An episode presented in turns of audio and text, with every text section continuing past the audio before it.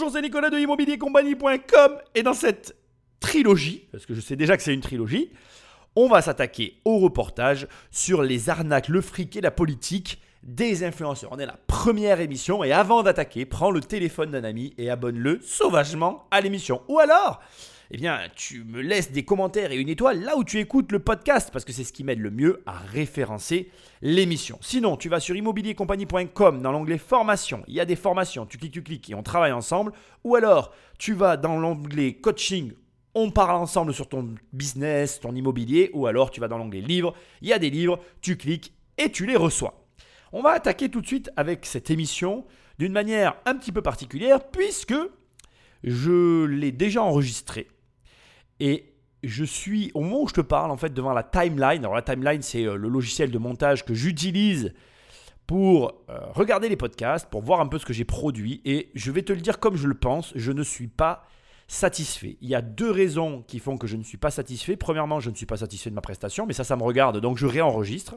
Je te l'indique quand même parce que ça veut dire qu'il y a du travail qui a été fait dans cette émission. Et deuxièmement, je ne suis pas satisfait du tout du temps d'émission. On dépasse les 3 heures. J'aurais fait une émission en deux parties, comme parfois je le fais en coupant au milieu. Et finalement, au vu de tout ce que j'ai à te dire sur ce sujet, je vais faire une trilogie qui est clairement dessinée dans mon esprit. Une première partie qu'on va voir tout de suite ici, qui est plutôt une attaque frontale que je vais te faire. Une deuxième partie où on va prendre euh, le mode de fonctionnement des influenceurs connus et on va le décrypter ensemble. Et une troisième partie qui sera la conclusion. Et moi j'aime bien les trilogies, donc voilà, tu sais dans quoi tu t'embarques. Donc sans plus de transition, Patrick Magneto. Dans la marina de Dubaï, pour Alex et Nina, c'est l'heure d'attaquer la journée de travail. Mais chérie, du coup, en voilà une nouvelle boat party cette semaine. On en fait une toutes les semaines avec Alex. Ah, c'est trop bien. Ouais, c'est trop bien. Du coup, euh, on voulait aujourd'hui vous montrer un peu euh, l'envers du décor de cette boat party. Depuis trois ans, le couple de Français est influenceur. Ils gagnent leur vie en filmant leur quotidien dans de courtes vidéos qu'ils diffusent sur Internet. Et ici, à Dubaï, ils ont de quoi faire rêver. Franchement, c'est incroyable. On travaille dans des conditions soleil, bonne humeur. Les gens sont, sont heureux de travailler. C'est vrai. Lui était coach sportif, elle mannequin. Tout a démarré pendant le confinement, quand ils publient des sketchs sur les réseaux sociaux, depuis leur appartement de la région parisienne. Leur humour fait un carton. Un million et demi de fans s'abonnent à leurs comptes respectifs. Surfant sur leur succès, ils plaquent tout pour s'installer à Dubaï. Depuis, chaque semaine, ils embarquent sur le bateau d'un ami.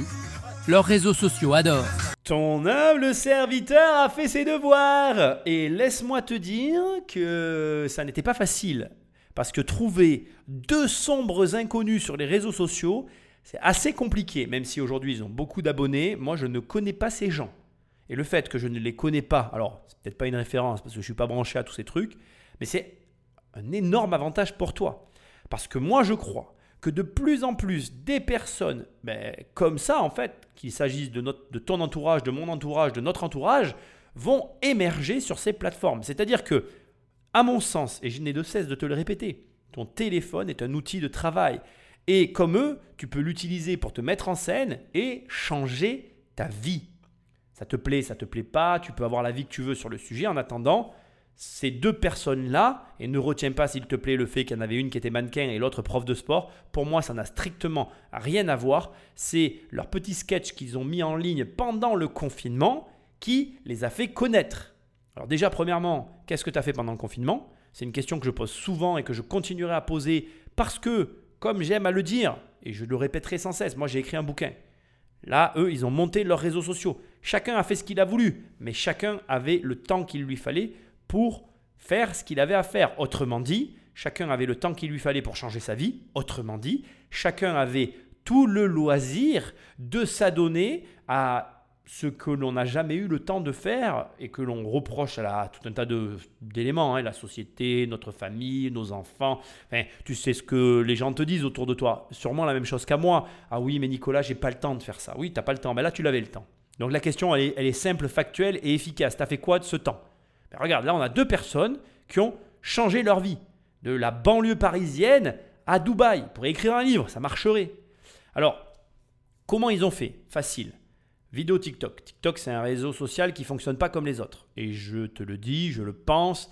Ils ont fait levier sur TikTok. En faisant levier sur TikTok, ils ont fait monter leur compte Instagram. Et en faisant leur compte Instagram, et eh bien du coup, aujourd'hui, ils ont eu la vie d'influenceur. Moi, je te pose la question aujourd'hui, je te la pose. Qu'est-ce que tu fais tous les jours pour que ta vie change? C'est tout. Là, aujourd'hui, on a deux personnes qui ont fait quoi? Ils ont allumé leur téléphone et en allumant leur téléphone, ils ont changé leur vie. Alors maintenant, pose-toi la vraie question. Qu'est-ce que toi tu fais tous les jours pour changer ta vie? Et c'est tout.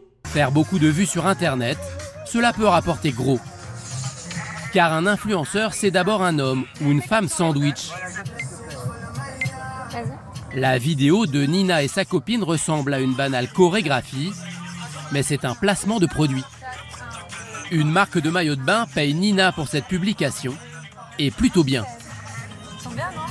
Sur un TikTok comme ça, sachant que j'ai 1,4 million d'abonnés, euh, on est rémunéré entre 1500 euh, et 3000 euros le TikTok. Le couple n'en dira pas plus sur ses revenus, mais fait parfois trois placements de produits par jour. Alors ici, je suis obligé de reprendre notre reporter euh, vedette, notre voix off, quoi. Parce qu'en fait, il y a un problème dans les éléments qui sont présentés ici, c'est que c'est faux en fait. Le nombre de vues ne rapporte pas gros. En définitive, il y a d'abord pléthore de plateformes Internet. Je ne suis pas un pro de l'Internet, bien que je pense que je connaisse, commence à avoir une modeste, expérience. Ouh là là, je suis fatigué dans le domaine. Mais il y a pléthore de plateformes. Chaque plateforme euh, te génère donc une audience. Cette audience n'a pas la même valeur selon les plateformes, donc premièrement. Et ça, ça c'est un truc, je suis même certain que les annonceurs ne le savent pas. C'est-à-dire que tu vois, par exemple, euh, il serait intéressant, ce qui aurait été intéressant dans le reportage, c'est de voir à combien elle est payée pour, par exemple, faire la promotion du maillot sur TikTok, combien elle est payée pour faire la promotion du maillot sur Instagram, combien elle est payée pour faire la promotion du maillot sur YouTube, etc. etc. Aujourd'hui je suis sur beaucoup de plateformes, presque toutes, et je peux t'assurer que je vois vraiment que la, différence entre la qualité des écoutes et des vues. Alors je parle d'écoute ici parce qu'on est sur du podcasting, mais euh, en fonction des plateformes, tu n'as pas du tout la même qualité d'écoute et donc la valeur ne peut pas être la même. Pareil, il y a un autre problème que beaucoup euh, d'agences de placement de produits, mais il n'y en a que deux, on en parlera tout à l'heure, mais enfin tout à l'heure, dans le prochain épisode, parce que dans cet épisode, euh, on ne va pas en parler. Mais bref, il y a beaucoup en fait d'agences qui ne prennent pas en considération le produit, et je pense que du coup, il y a beaucoup d'argent qui se perd. Mais bon, là ici, on ne va pas parler de ça, j'en parlerai euh, plus tard. Ce qui est intéressant ici, donc, c'est que on te donne un coût par rapport à un million d'abonnés TikTok, le coût d'une publication, très bien mais je ne suis pas certain que les marques aient conscience réellement de, en réalité, euh, ce que ça implique. C'est-à-dire qu'aujourd'hui, la qualité des vues TikTok, elle est de moins bonne qualité que la qualité des vues Insta. Et d'ailleurs, c'est intéressant de voir que, bon, comme je t'ai dit tout à l'heure, j'ai fait des recherches sur eux, sur eux pardon, ils, sont en train de transférer, ils ont constitué un compte Instagram parce qu'ils savent qu'il vaut mieux avoir plusieurs plateformes qu'une seule. Et ils savent aussi que euh, les plateformes ne proposent pas la même qualité d'écoute et donc qualité de conversion. C'est hyper important. Maintenant, ce qui est pour toi qui écoutes cette émission extrêmement intéressant, c'est que donc tu peux devenir influenceur. C'est-à-dire que le changement de vie que tout le monde te vend du jour au lendemain existe sur Internet. Internet peut changer ta vie du jour au lendemain. Et ça, euh, voilà, certains s'en rendent compte, d'autres pas. Ici, on en a la preuve. Et même si notre reporter est en train, d'une certaine manière, de minimiser euh, ce qu'ils font, parce qu'on sent bien qu'ils ne donnent pas la juste valeur à, finalement au travail qui est réalisé ici. tu vas voir, c'est amené, moi je trouve, d'une manière qui est un petit peu, somme toute, euh, à l'avantage de nos deux jeunes influenceurs inconnus qui sont, pour moi, à mettre énormément en avant. Tellement tu devrais pouvoir t'inspirer de leur histoire. Je pense aujourd'hui que dans les années et mois qui arrivent, aller voir euh, ta banque pour leur demander un prêt, pour lancer une boîte euh, de médias sociaux, ça va finir par devenir une possibilité réelle sérieuse. Parce que je pense vraiment concrètement qu'il y a des opportunités encore aujourd'hui, beaucoup plus que ce que j'imaginais d'ailleurs à l'époque. Euh, je pense qu'aujourd'hui encore, il y a des opportunités à saisir. Moi, je ne vais pas en dire plus. Je viens de saisir une opportunité euh, sur Internet d'un marché qui, de niche qui n'est absolument pas pris par personne. Je verrai si l'avenir me donne tort ou raison, mais je suis convaincu que je n'aurai pas forcément tort. Et je pense qu'il y a encore énormément d'opportunités. Pourquoi je parle comme ça? Parce que quand moi je me suis lancé en 2015, j'ai toujours dit qu'entre 2015 et 2020, il y avait des places à prendre et qu'après plus personne pourrait les prendre, que les places seraient prises.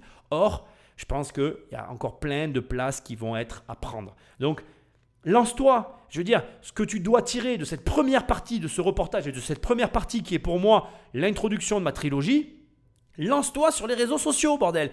Bouge-toi les fesses, pose un vrai plan comme une vraie entreprise et il y a une vraie opportunité encore aujourd'hui. Pour combien de temps, je ne le sais pas, mais l'opportunité est bien là.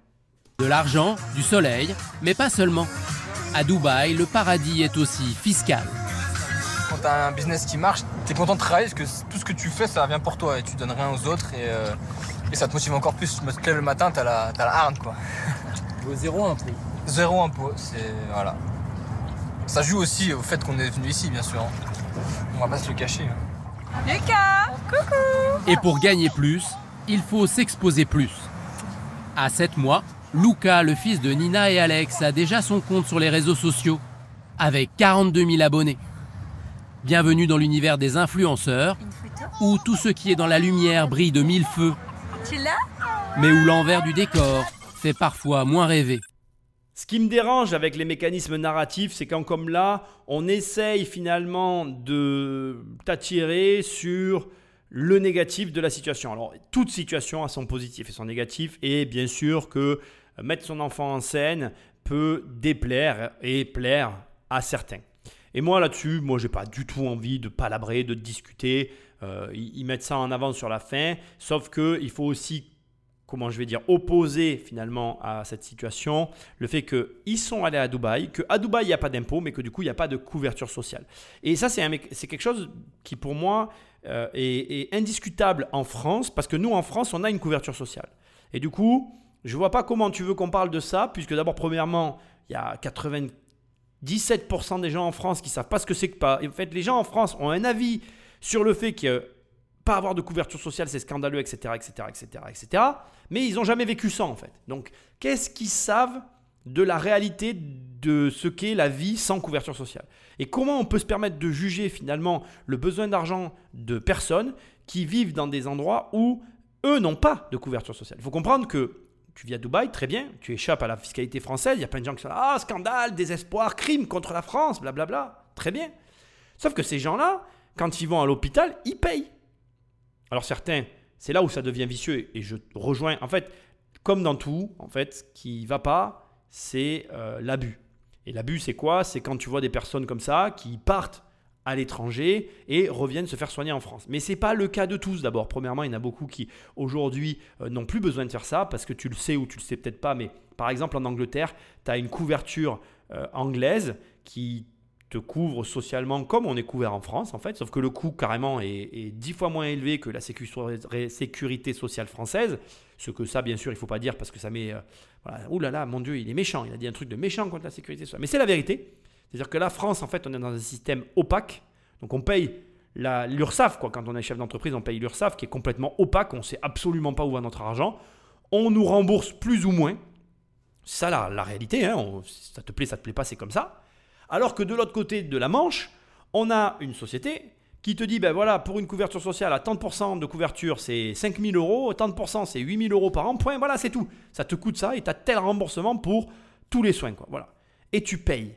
Et puis il y a même des couvertures internationales qui coûtent beaucoup plus cher, où là ta carte elle est valable partout et tu cotises tous les ans et quoi qu'il t'arrive, tu es couvert. Il y a mais des milliers de possibilités. Mais nous, Français, avec notre petit euh, mode étriqué, on n'est pas content quand on entend ça. Oh là là, vilain, il paye pas d'impôts. Oui, mais il paye tout le reste en fait. Donc ça revient au même. Il y a eu énormément d'études qui ont été menées entre la société française et américaine, parce qu'on est vraiment deux sociétés aux antipodes. Hein. Comme j'aime à le dire en, rigolant, on est des communistes, nous en français. Il n'y a pas de droite en France pour moi. Hein. Mais bon, ça c'est... Ne t'inquiète pas, j'exècre la politique et je m'en fiche, royalement. Je, ne veux plus entendre jamais parler de ce truc-là.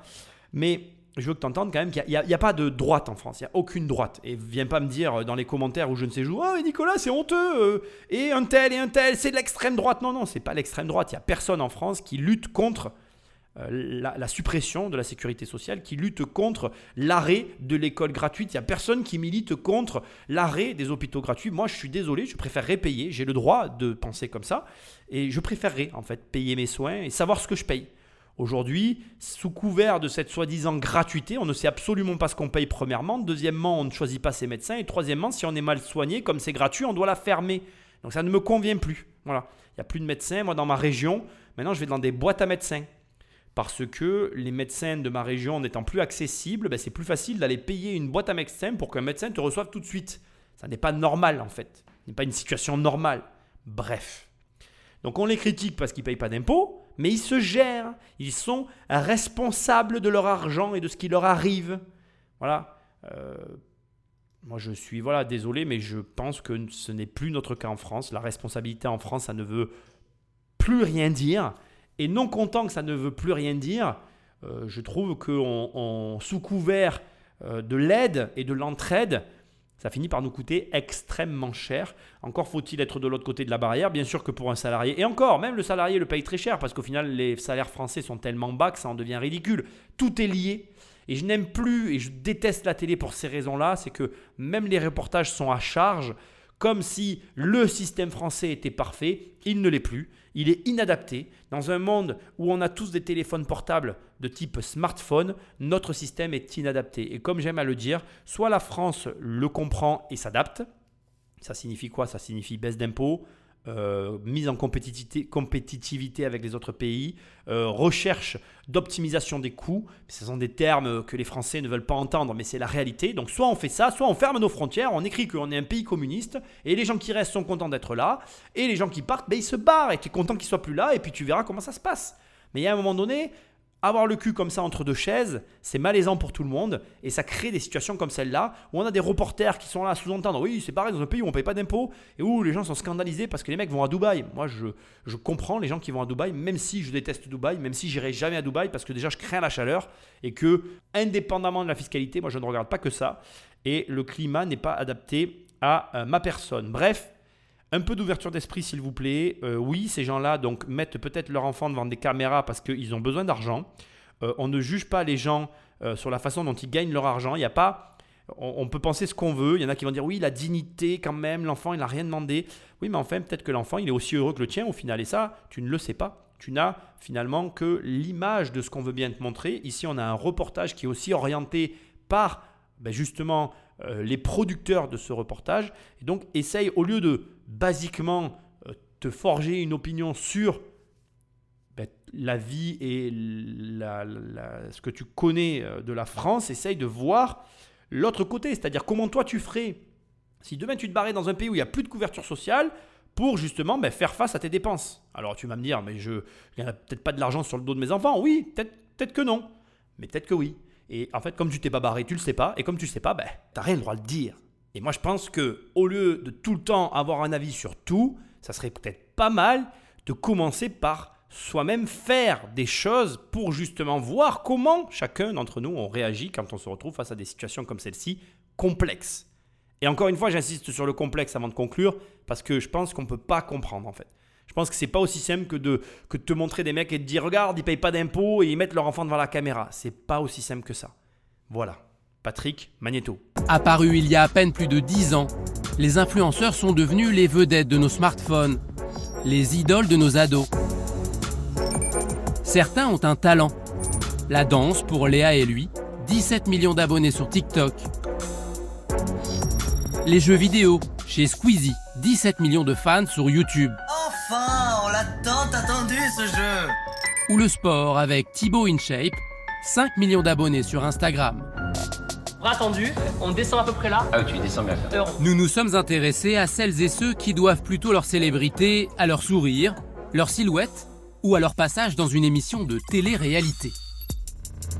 Vous connaissez forcément Nabila, suivie par 7 millions de fans. Non mais allô quoi? T'es une fille, t'as pas de shampoing. Allô? Allô? Dans son sillage, d'autres ont percé, comme Maeva, Mila, Paga, Julien, Caroline, Jazz ou Laurent Billionnaire. Leur succès attire des centaines de marques qui y voient une nouvelle manière de vendre, en particulier aux adolescents. la petite paire de claquettes. Un univers où sévissent les arnaques, où l'argent et le clash règnent en maître. Et où leur large audience et leur pouvoir d'influence attirent désormais toute la classe politique.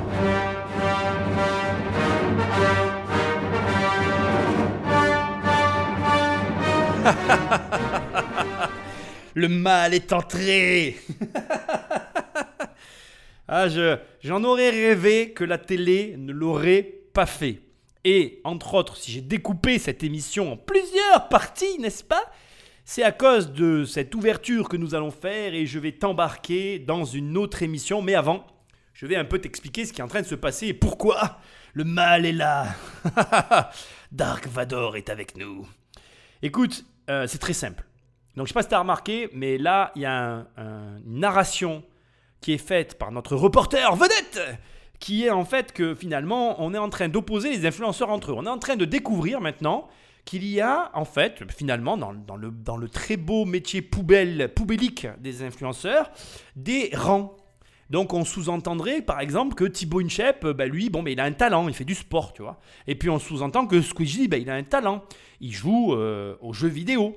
Mais euh, tout ça, bien évidemment, c'est juste du foutage de gueule, parce qu'en réalité, qu'il s'agisse de Squeezie ou de Thibaut InShape, l'un ou l'autre sont très régulièrement attaqués par la télévision, qui est la même euh, boîte à images qui nous fait ce reportage.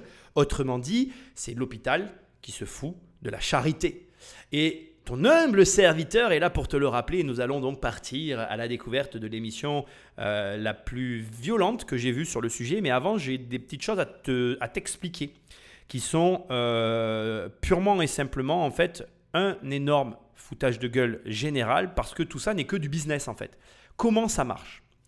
On va avoir des explications sur le mode de fonctionnement dans cette émission, de la télé-réalité avec les influenceurs, etc. Et en réalité, les, juges accusateurs de cette émission, donc complément d'enquête, qui sont issus du monde de la télé, sont à la fois les, les commanditeurs de la situation. C'est-à-dire que euh, la personne, la télévision qui attaque les influenceurs est aussi le média qui pourvoit et génère ces mêmes influenceurs. Donc c'est assez marrant de voir à la fois le procès et le commanditaire se retrouver au même endroit. Mais le phénomène a largement et depuis très longtemps dépassé les frontières et existe depuis toujours devant tes yeux. Je t'explique, écoute-moi. Donc regarde. Quand tu regardes des émissions comme Danse avec les stars, que je ne regarde pas, mais qui, depuis ces dernières années, se pavanent avec des influenceurs inconnus au bataillon, qui font le buzz et qui attirent une nouvelle audience à la télévision. Que fait l'émission euh, Danse avec les stars? Eh bien, en récupérant des stars de, des téléphones portables, elle se garantit une écoute sur une population à laquelle elle n'a pas accès, puisque les fans, les grands, les fans de notre influenceur vedette, ben, vont venir voir sa vedette en train de danser à la télé. Mais c'est un mécanisme que tu retrouves aussi au cinéma. Quand dans le dernier opus de Jurassic Park, tu te retrouves avec Omar Sy dans le rôle, est-ce que vraiment tu penses que Omar Sy était un personnage, euh, comment dire, capital à l'histoire pourrie d'ailleurs, je l'ai vu, il se trouve le dernier Jurassic Park. Est-ce que tu penses que Omar Sy était réellement essentiel au scénario de Jurassic Park? La réponse est non. Mais en mettant des stars, des personnalités issues de certains pays du monde dans lesquels il y a de l'argent à gagner. Ne nous mentons pas, à chaque fois dans l'équation, tu retrouveras le pognon. Ça, c'est normal, il n'y a pas de problème avec ça. Enfin, si tu m'écoutes, tu as déjà accepté cette situation. Bref, quand on met Omar Sy dans le dernier Jurassic Jurassic Park, qu'est-ce qu'on se garantit? Un, on se garantit d'avoir une certaine audience auprès des Français déjà qui aiment bien Omar Sy, mais ensuite des Français aussi chauvins qui vont vouloir aller voir la prestation du petit Frenchie dans une big production hollywoodienne. Mais deux, et c'est là que ça devient extrêmement rentable pour les studios, on se garantit une promotion et une couverture promotionnelle de qualité parce que tu sais d'avance que le petit Frenchie dans la big production hollywoodienne va être reçu par tous les médias, y compris aux grandes heures d'écoute. Et donc, tu facilites la pénétration de ton produit sur un marché. Donc, en toute sincérité, réfléchis une seconde. Est-ce que tu penses que les personnes qui ont été choisies sur cette enquête ont été choisies au hasard. Est-ce que même tu crois que cette enquête aurait lieu si Booba lui-même n'avait pas mis tout le monde dans un clash général? Est-ce que tu penses que tout ça, finalement, ne joue pas non plus le jeu du service public en s'emparant de l'affaire? Un peu de présence d'esprit, s'il te plaît. Et pour remettre le roi à sa place, écoute et admire la télévision en train de se moquer de Squeezie qui il y a quelques secondes dans le reportage que je viens de te passer, est porté au-dessus des influenceurs de la télé-réalité parce que Squeezie a un talent. Écoute, écoute ce que je vais te mettre. Patrick, mets-leur là. Il faut qu'ils entendent. Alors Squeezie, rebonsoir. Bonsoir. Alors la meilleure façon de vous présenter, c'est de commencer par dire que vous avez 9 millions d'abonnés sur votre chaîne YouTube et que vos vidéos totalisent 4 milliards, milliards de vues. J'imagine que ça doit vous faire bizarre de découvrir un vieux média qui s'appelle la télévision. Vous êtes méchant avec vous-même quand même. Hein, Ah bah nous, on est morts. Il n'y a plus que des vieux qui regardent la télé. Non, bien. pour moi, les deux euh, doivent euh, exister en fait. On trouve des trucs sur YouTube qu'il n'y a pas la télé et inversement. Donc, Ouais, euh, enfin- pour moi, il n'y a pas de guerre ou quoi. euh. Pour votre génération, la, la télévision, c'est un téléphone géant qu'on ne peut pas emporter où on va, quoi. C'est encombrant, la C'est télévision. un peu ça. Je veux pas euh, enterrer la télévision. hein, en Mais vrai. ça va arriver. Je pense pas. La Vraiment, télé- je pense que les deux doivent vraiment. euh, Mais la télévision linéaire, où on dit aux gens, il faut être à 7 h du soir devant le poste pour voir Salut et rien, c'est mort. Ouais, mais on retrouve ça aussi sur YouTube. où On dit Ouais. aux gens, euh, tel jour, telle heure, sur une vidéo, venez sur YouTube, sur ma chaîne. Donc finalement, c'est un peu la même chose. Ah ouais Oui. Vous êtes moins pessimiste que moi sur l'avenir de la télévision. Complètement. finalement. Je vais expliquer pourquoi vous êtes un génie. Vous êtes un génie parce que votre boulot consiste à vous filmer en train de jouer à des jeux vidéo et à le diffuser. Et les gens vous regardent jouer, et comme il y a de la pub, vous gagnez de l'argent. Ça, je dois dire bravo.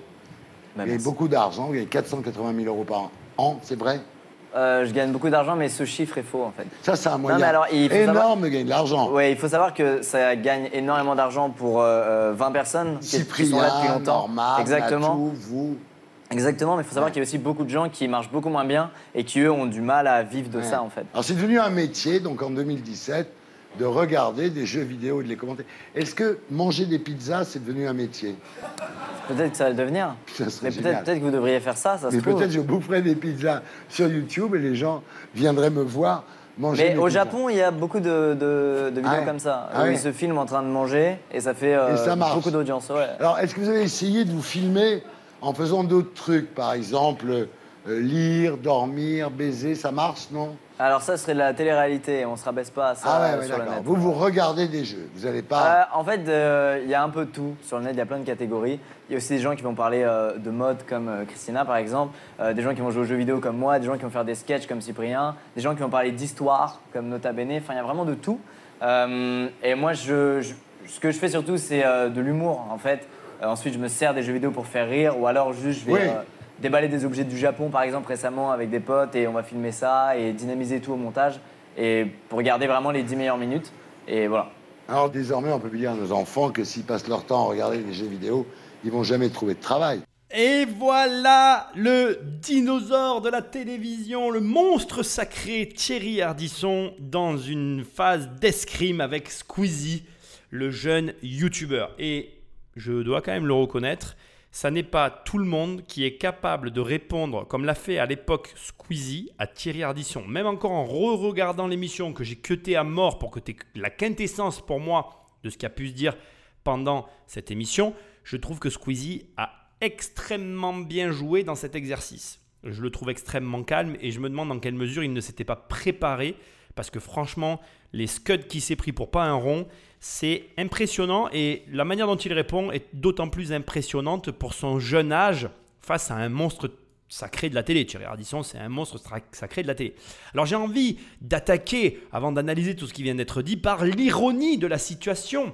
À l'époque, quand l'émission sort, Ardisson, quand il euh, annonce les 4 milliards de vues de Squeezie, on sent un peu le grincement dedans et l'amertume dans la bouche. Mais le plus drôle aujourd'hui, c'est que Thierry Ardisson aujourd'hui n'a plus d'émission à la télé et Squeezie continue à faire des vidéos YouTube. Ce qui veut dire que, encore plus aujourd'hui qu'hier, le paradigme d'autrefois qui consistait à croire que ah ouais mais en faisant de la télévision tu gagnerais de l'argent mais t'es salarié mec ton t'es peut-être tout en haut de la chaîne alimentaire des salaires avec le plus gros salaire que tu peux avoir dans la télé mais si à la fin ton émission marche plus, ne fait plus suffisamment de vues et ou que tu ne plais pas dans la ligne éditoriale, finalement à la direction de la chaîne, on appuie sur le bouton stop qui est aussi le bouton éjecte, tu dégages et tu vas voir là-bas si j'y suis pas. Alors que Squeezie a aujourd'hui toujours sa chaîne YouTube qui cumule 9 milliards de vues. Alors je sais pas si tu te rends compte, mais en 2017, il en avait 4. Aujourd'hui, il a plus que doublé. C'est énorme ici. Il a 17,4 millions d'abonnés.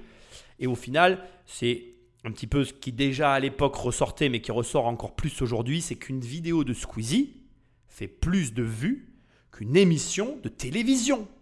Alors je ne sais pas ce que tu fais dans la vie, je ne sais rien de toi, mais j'ai un conseil à te donner.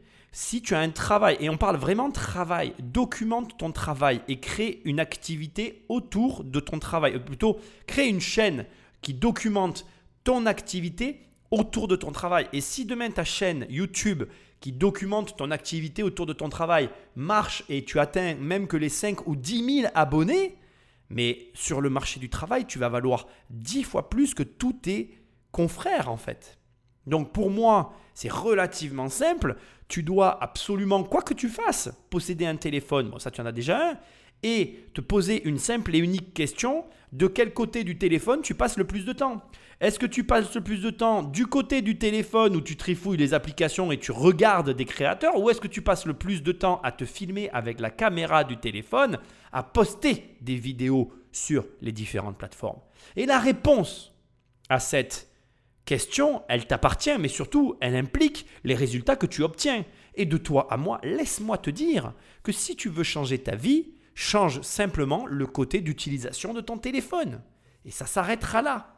Alors, on va continuer maintenant sur l'analyse on va continuer l'analyse de ce qui vient d'être dit et on va continuer à faire les parallèles avec le reportage. Donc aujourd'hui, pour moi, c'est catastrophique et ironiquement drôle parce que, comme je te l'ai dit tout à l'heure, ben, j'aurais voulu que la télévision française mette en avant Squeezie que j'aurais pas pu. Et là, bien évidemment, dans le complément d'enquête, ah mais Squeezie, il a un talent, il joue aux jeux vidéo. Alors que dans ce passage, on se fout ouvertement de sa gueule parce que le mec arrive à prendre de l'argent, on dirait presque que c'est un voleur, alors que il ne vole personne. Il a exactement, au moment où il fait l'émission, le même business model que Hardisson. Il est juste plus regardé que Hardisson et Hardisson a les boules. Mais aujourd'hui, comme on, hiérarchise en fait les influenceurs, bon ben on va estimer que lui il est en haut et que d'autres sont plus en bas. Au nom de quoi? Je ne le sais pas, mais c'est sûr que c'est pas au nom de la morale parce que pour faire des émissions pareilles, il faut pas avoir de morale. Bref. Donc maintenant, regarde. Moi, je vais te dire juste une chose. Dans la vie, tout est qu'une question de perspective. Moi, si j'étais patron d'une chaîne télé, ou même si je travaillais avec les chaînes de télévision, je ne verrais pas le phénomène des influenceurs sous l'aspect négatif. Aujourd'hui, je ne vais pas te la refaire, tu viens d'écouter tout ce qui vient d'être dit. On peut euh, déblatérer tant qu'on veut sur tous les sujets de la vie. D'ailleurs, il y a du négatif partout. Mais voyons le positif en fait. La télévision, elle a toujours besoin de talent pour se renouveler et s'alimenter. De nouveaux présentateurs, de nouvelles personnes. Un youtubeur, c'est quoi? C'est un mec qui sait parler devant une caméra. Il a qu'on le veuille ou non, il a développé cette facilité.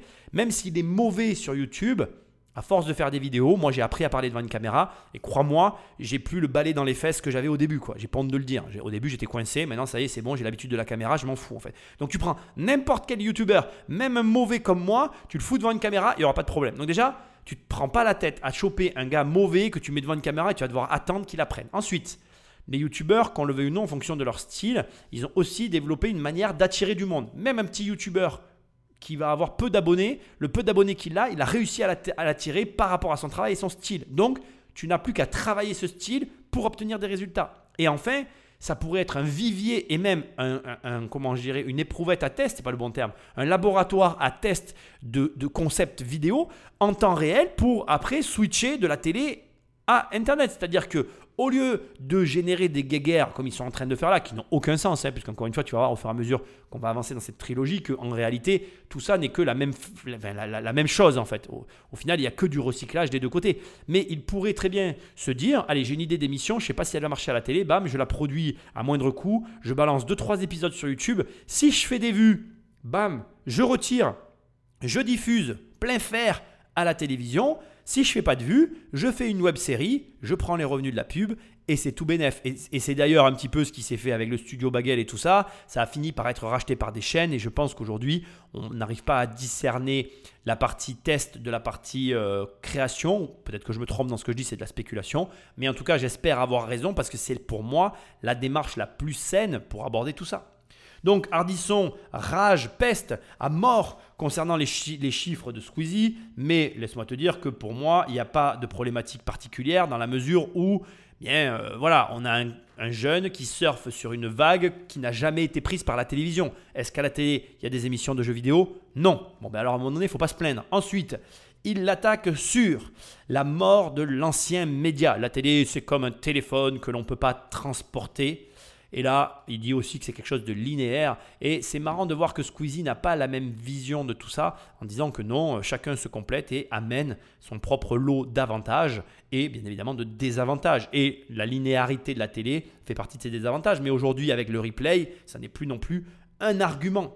Après, est-ce que tu as noté euh, la- l'amertume avec laquelle il parle, le génie que tu as en te filmant Mais il n'est pas génial en fait. Il évolue avec son temps. Et encore une fois, il propose un format, les jeux vidéo, qui ne sont pas disponibles à la télé. 480 000 euros par an. Alors bien sûr que c'est des revenus qui sont énormes, mais indépendamment de tout ça, ce sont des revenus qui sont captés par une entreprise. On ne sait pas combien gagne Squeezie, mais entre la vente de son entreprise, puisqu'il avait, euh, il, il- il possédait en fait euh, une agence de talent euh, de youtubeurs qu'il a revendue à Webedia. Bref, je ne vais pas te faire l'historique, tu te renseigneras si tu as envie. Donc il a encaissé un gros chécos plus l'argent de sa chaîne YouTube. Le mec a de très gros revenus et je pense qu'il ne veut pas en parler. En tout cas, ce qui est très intéressant, c'est ce qu'il a précisé. Il a dit attention, il n'y a que 20 personnes qui gagnent très bien leur vie comme moi pour combien de créateurs qui galèrent? Quand tu regardes les statistiques, aujourd'hui, il y a très peu de gens qui ont des chaînes YouTube avec plus de 10 000 abonnés. Déjà, 10 000 abonnés, c'est un palier. Alors qui est plus simple à atteindre qu'avant. Aujourd'hui, je dirais qu'il y a plutôt un palier vers les 100 000 abonnés sur YouTube qui est compliqué à atteindre. Mais palier qui est toujours présent. Ensuite, euh, comme il le dit lui-même, donc beaucoup, euh, beaucoup d'appelés, mais peu d'élus. Et ce mécanisme que tu as sur YouTube, tu le retrouves dans le monde de l'influence euh, de la télé-réalité qu'on va voir dans un qu'on va voir euh, tout à l'heure, d'accord? Donc tout ça, il faut que tu le gardes au clair. Dans quoi que tu te lances, finalement, eh bien tu retrouveras ce mécanisme de 20-80 qu'on retrouve euh, globalement partout. Après, on a encore notre pointe d'amertume avec la question qui est et alors, si je mangeais des pizzas, est-ce que je gagnerais de l'argent? Ben oui, et ça marche au Japon. Et j'ai adoré les réponses de Squeezie. Et là où je trouve qu'on fait un pont parfait avec l'émission qu'on est en train de faire, quand Radisson a l'audace de lui dire Et si je me baise en filmant Ah ben non, désolé, c'est la télé-réalité. Je trouve ça génialissime parce que la télé-réalité, la c'est produit par la télé et cette poubelle qui est alors euh, une poubelle dans la poubelle, euh, et pour moi, euh, a été pour moi enfantée par la télévision. Mais il ne faut pas cracher dans la soupe, parce que je pense que la télé-réalité n'est pas ce que ça paraît. La télé-réalité, c'est quoi? C'est finalement la production de séries B à moindre coût. D'accord? Il n'y a pas de scénario, il n'y a pas de showrunner, et donc il y a des gens qui arrivent et qui essayent de vivre et on les oriente. Et on finit avec le clou du spectacle qui va renvoyer à ce que je te disais tout à l'heure. Ben, je ne peux plus dire à mes enfants de ne pas jouer aux jeux vidéo parce qu'ils peuvent gagner de l'argent en jouant aux jeux vidéo. Ouais, mais pas que. Toi, moi, nous tous, avec nos téléphones, on peut gagner de l'argent. Et comme tu l'as vu dans cette première partie, tu peux devenir influenceur. La télé, comme tu viens de le voir, elle essaye de te manipuler puisque là, je viens de te mettre les deux passages en même temps. Tu auras eu le passage où la télé essaye de dire alors oui, heureusement, il y a de bons influenceurs comme Squeezie, mais il y a 5 ans en arrière, Squeezie c'était un méchant hein, parce que oulala, il gagnait de l'argent en, gagnant, en, en jouant aux jeux vidéo. Donc, tout ça, c'est que versatile. C'est en fait, les journalistes s'arrangent de la réalité telle qu'ils voudraient qu'elle soit au moment où ils font leur reportage. Et si tu mets tout bout à bout, bah, tu te rends compte que la télé, elle déblatère tout et son contraire en permanence. Sois très vigilant à ce que tu écoutes, à pourquoi tu l'écoutes et à ce que ça t'apporte réellement. Moi, ce qu'il y a de sûr à ce stade, et dont je suis certain et que je veux que tu gardes dans ta tête, c'est que ton téléphone peut te rapporter de l'argent. Côté caméra, tu es un producteur, tu es intelligent. Côté dalle, côté euh, application, tu es un consommateur et malheureusement, le pognon, on est en train de te le prendre. Patrick Magneto. À Dubaï, certains influenceurs français mènent vraiment la grande vie. En robe blanche, voici Marie Germain, alias Mila Jasmine. Visage et corps sculpté par le bistouri. C'est l'une des 10 stars de télé-réalité françaises les plus populaires. Elle a 3,3 millions d'abonnés sur Instagram et s'est installée à Dubaï depuis deux ans. Donc, je recentre un peu le débat par rapport à ce que nous disait Squeezie tout à l'heure. La première question, quand tu vois des influenceurs comme ça, c'est pas de te dire Ah, j'ai envie d'être comme l'influenceur ou l'influenceuse. Non, c'est qu'est-ce qu'elle représente? Quel est, quel est le, le pourcentage dans le 20-80 Comment Même pas, c'est même pas comme ça qu'il faut le voir. C'est-à-dire que tout système financier est bâti sur du 20-80, donc tu as 20%, parfois, parfois même moins. Tu as parfois, parfois même moins de 20% de personnes qui captent 80% de la valeur pour 80% de gens qui galèrent et qui se partagent les 20% restants de valeur euh, à, à, se partager. Donc la question c'est combien il y a en réalité derrière cette fille d'influenceurs qui galèrent et comment tu peux arriver à prendre d'assaut un marché qui ne l'est pas à sa juste valeur et à sa juste mesure. Et c'est ça qui fait juste l'opportunité si elle existe ou pas. Ne rêve pas devant ces influenceurs béatement et idiotement comme est en train de te le montrer la télé, parce que là on te prend un cas à part, qu'on te met sous le nez et on te dit Oh regarde, elle gagne beaucoup d'argent. Oui, mais à quel prix Et dans quelles circonstances? Et surtout, à quel degré, toi, tu peux reproduire le process. Et tu serais très surpris de voir qu'il y a énormément comme ça de situations où on te met sous les yeux une forme de richesse dont tu ne peux absolument rien reproduire. Et donc, tu n'as aucun intérêt ni à la regarder, ni à la bader béatement, et encore moins à t'y tenter, à t'y lancer, à te tenter à te lancer dans l'activité, tu m'as compris. Donc si tu veux, ne sois pas idiot. Certes, on rentre maintenant dans le vif du sujet, on va prendre une des influenceurs que l'on accuse de faire de la merde, entre guillemets, on va voir ce qu'ils vont dire sur elle. Au passage, j'en profite pour te dire que euh, moi j'avais tenté des trucs vis-à-vis de Mila Jasmine parce que elle a une chaîne YouTube, c'est quelqu'un qui avait essayé de se diversifier, bref, tu vas le voir aussi dans le reportage. Mais ce que je veux te dire surtout là, c'est que ce qui compte, en fait, quand tu regardes, qui que ce soit d'ailleurs, hein, pas que les influenceurs, c'est ton esprit, même pas critique, ton esprit d'analyse, ta capacité à comprendre comment la personne, elle a réussi à être là où elle est. Comment pourquoi, dans quelles conditions, et si ces conditions te permettent à ton tour d'atteindre un résultat équivalent. Si la réponse est non, mais arrête de regarder ça, ça sert à rien en fait. Si la réponse est oui, ben regarde, il y a quelque chose à apprendre. Maintenant, indépendamment de tout ce que je suis en train de te dire, il y a une vraie question qui demeure avec les influenceurs. Est-ce qu'ils s'amusent? Est-ce qu'ils travaillent? Est-ce qu'ils ont une connaissance avancée dans un domaine comme les réseaux sociaux, etc. Ou est-ce que ce sont vraiment des demeurés, comme on essaye de nous les présenter, qui ont une montagne de pognon qui les attendent, qui les attendent chez eux le soir? On va essayer de répondre à cette question. Dormi, il y a un S? Non, non, non. Ça, euh, je, je, fais des fautes, mais en même temps, on sait que c'est moi qui écris. Hein. Voilà. À son stade de notoriété, plus besoin d'en mettre plein la vue. Le quotidien de Mila suffit à son public. Donc là, c'est ma première story de la journée. Donc c'est le matin, c'est pour dire bonjour, c'est un peu comme une histoire quand on ouvre un livre. Ces stories, de courtes vidéos qui disparaissent après 24 heures. Elle publie en temps réel. Le matin est une heure de grande écoute. Et à Dubaï, elle a un avantage stratégique. En France, il est quand même encore tôt. Euh, il y a à peu près 2-3 heures de décalage, ça dépend si on change d'horaire. Et du coup, pour quelqu'un qui se lève tard, comme moi, je peux un peu conquérir les gens qui se lèvent tôt un bon influenceur doit solliciter sa communauté. On va faire une petite story. Même à l'heure d'un petit déjeuner pas très sexy, Mila sait améliorer ses statistiques. Ses vidéos sont vues en moyenne 500 000 fois. là, c'est pas mal. Et ici, petit sondage. Le matin, vous êtes plutôt salé ou sucré? Le sondage, ça permet à la communauté de participer. Ils trouvent ça toujours un peu plus sympa que juste regarder. C'est vrai qu'ils aiment bien donner leur avis. Et en même temps, eh ben, c'est très bon pour l'algorithme. Ah bon? Ouais. En fait, l'algorithme, c'est simple. Si par exemple, il y a des gens qui restent 30 secondes sur ta story, bah, du coup, l'algorithme, il n'est pas hyper top. Si des gens, ils restent, euh, par exemple, je sais pas moi, deux minutes sur une story, bah, du coup, l'algorithme, il est top parce que les gens s'intéressent vraiment à ce que tu postes et ils font pas juste. Avoir des fans qui réagissent cela donne plus de valeur à Mila auprès des marques. Venue de Paris, Julia est coach en placement de produits. Elle est envoyée par l'agence qui gère la carrière de Mila. L'influenceuse doit faire la pub d'un substitut de repas pour maigrir. Mila a beau faire des placements de produits depuis près de 7 ans, elle doit sans arrêt se mettre à la page. Mila jure utiliser ce produit régulièrement pour perdre du poids. Il serait très efficace. Un vrai café. Clou de l'opération, le code promo dont bénéficient les fans.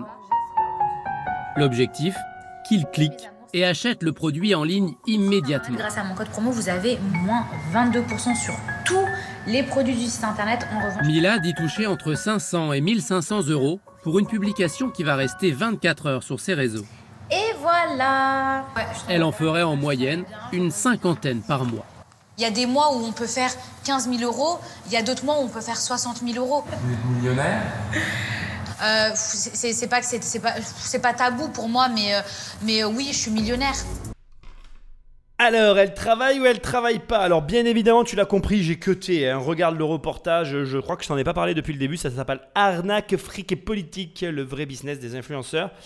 Et euh, donc là, on va commencer dès le départ. Elle se réveille, elle fait une stories en fait. Est-ce que toi, quand tu te réveilles, tu fais une stories? Moi, perso, non en fait. hein. Mais chacun fait ce qu'il veut. C'est pas le premier truc auquel je pense. Ou alors, je devrais faire des photos de mes pieds. Faudrait que j'essaye. Peut-être que ça marcherait. Bref, j'attaque direct avec les stories et on va y passer un petit moment parce que je pense que bon, je sais pas si tu es au courant, mais petit à petit, on va glisser vers la raison de ce reportage, l'arnaque. Mais moi, je dois m'arrêter maintenant aux stories. Je pense que je vais t'en reparler. Euh, mais pourquoi finalement, pour moi, tout ça est très compliqué Mais c'est à cause des stories.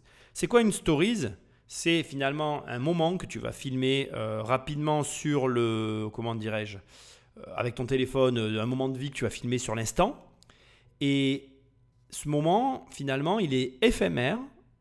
Il est normalement pas conservé nulle part, sauf si quelqu'un avec son téléphone le filme et le garde, mais c'est censé disparaître d'Internet. Bon, tout le monde maintenant enregistre les stories, mais généralement, ça disparaît d'Internet.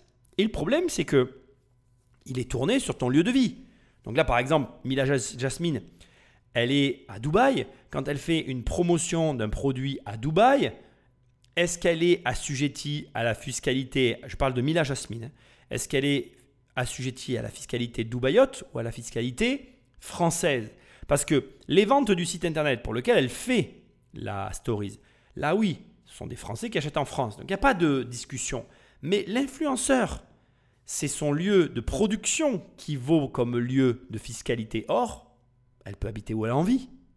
Donc, déjà, donc premièrement, il y a ça. Et pour la répression des fraudes et tous les placements de produits frauduleux, faut-il encore être au bon endroit au bon moment? Je pense que tu vois ce que je veux dire.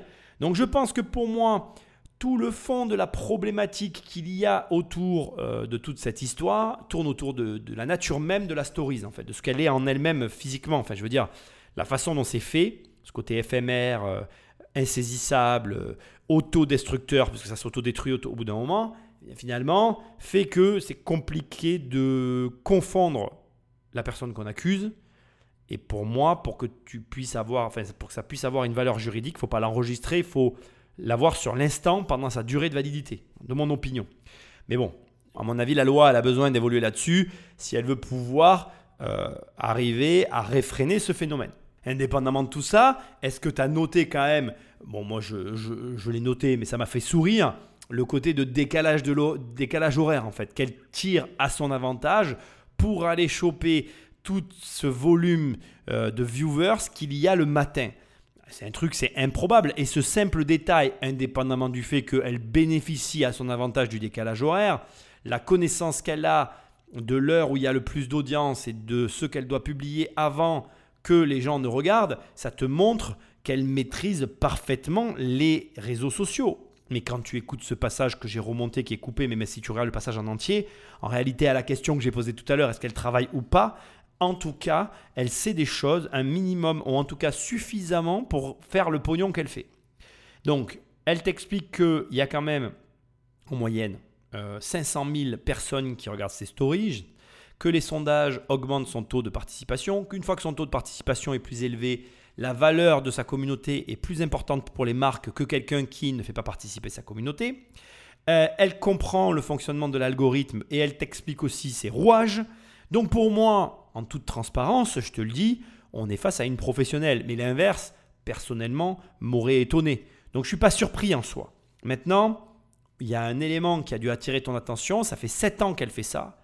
Et malgré tout, elle se renouvelle. Elle cherche à conquérir de nouvelles tranches d'âge. Elle cherche à présenter de nouvelles façons, euh, de nouvelles choses de sa vie pour vendre plus et pour aller taper dans des viviers de consommateurs dans lesquels elle n'est pas forcément présente. Donc on est face à quelqu'un qui a non seulement conscience de ce qu'elle fait, mais qui en plus essaye de le faire bien. Et je la salue là-dessus. Tu l'aimes, tu l'aimes pas, tu aimes, tu aimes pas la télé-réalité, tout ce que ça représente. Moi, je vais faire partie de ceux qui n'aiment pas, mais je suis obligé de reconnaître leur talent, leur force de travail et leur réflexion qu'il y a derrière ça. Après, que tu me dises, attends Nicolas, c'est pas du travail, euh, ça leur demande pas beaucoup d'efforts, je le valide avec toi, mais indépendamment de ça, faut-il encore entretenir ta communauté, la développer et y travailler dessus? Donc c'est facile d'avoir un avis sur les choses, spécialement quand euh, on ne fait rien soi-même. Et encore une fois, j'insiste et je me répète, si c'est si simple, ben fais-le. Arrête d'avoir cet air critique, fais-le. Après, on retrouve bien évidemment le code promo avec le traquage et tout le mécanisme qu'il y a autour. Alors quel est le mécanisme que je t'ai pas encore expliqué? Donc le traquage pour le site, mais il y a aussi l'aspect euh, éphémère euh, qui, qui tourne autour de la promotion. Tu vas donner une promotion à un influenceur, tu vas créer un mini événement qui va générer des ventes par l'aspect promotionnel. Donc on se retrouve avec un double effet. Premier effet, ma star, ma euh, influenceuse préférée me présente un produit, je suis un peu euh, bon voilà, emballé parce qu'elle explique comment elle s'en sert, mais en même temps j'ai une promotion qui a une durée de validité, donc je suis plus enclin à acheter. La boucle est bouclée, moi on comprend pourquoi ça marche. Euh, on est vraiment sur un système vertueux, il n'y a, y a, rien à ajouter derrière tout ça. On aime, on n'aime pas, c'est ingénieux, c'est voilà, c'est bien fait. Et en plus, c'est fait sur une population, je suppute, mais on l'a entendu dans le reportage, mais je suppute que les personnes qui suivent euh, les candidats de télé-réalité sont des personnes plutôt jeunes. Je pense qu'on est sur les moins de 30 ans, on est sur les 15, 20 ans, 15, 25 ans, une tranche d'âge qui est influençable, toujours, même si moins, mais influençable, mais surtout une tranche d'âge qui a de l'argent, qui n'est pas son argent, qui a un argent euh, qui se dépense et ça, euh, c'est vraiment important de l'entendre et de le comprendre parce que c'est une cible toute trouvée. Donc, euh, vraiment, je pense que c'est facile de comprendre qu'elle gagne autant d'argent. Bon, maintenant, on parle d'argent et on va faire le switch le plus intéressant du passage. Elle nous dit gagner entre 15 et 60 000 euros, ce qui est un flux financier impressionnant.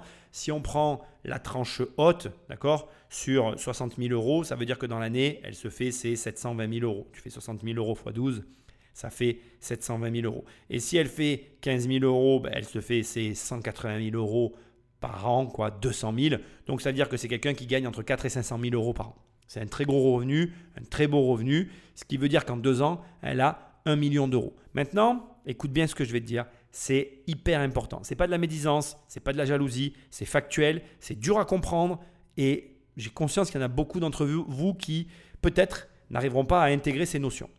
Tu peux gagner même 1 million d'euros par mois, dépenser ta thune euh, comme euh, ces gens-là le font et ça te fait peut-être rêver d'ailleurs, et pour autant tu n'es pas millionnaire. Elle est millionnaire et je ne le remets pas en cause, mais comprends bien ce que je suis en train de t'expliquer. Être millionnaire, ça ne veut pas dire gagner un million tous les deux ans. Ça ne veut pas dire avoir un million qui transite sur ses comptes.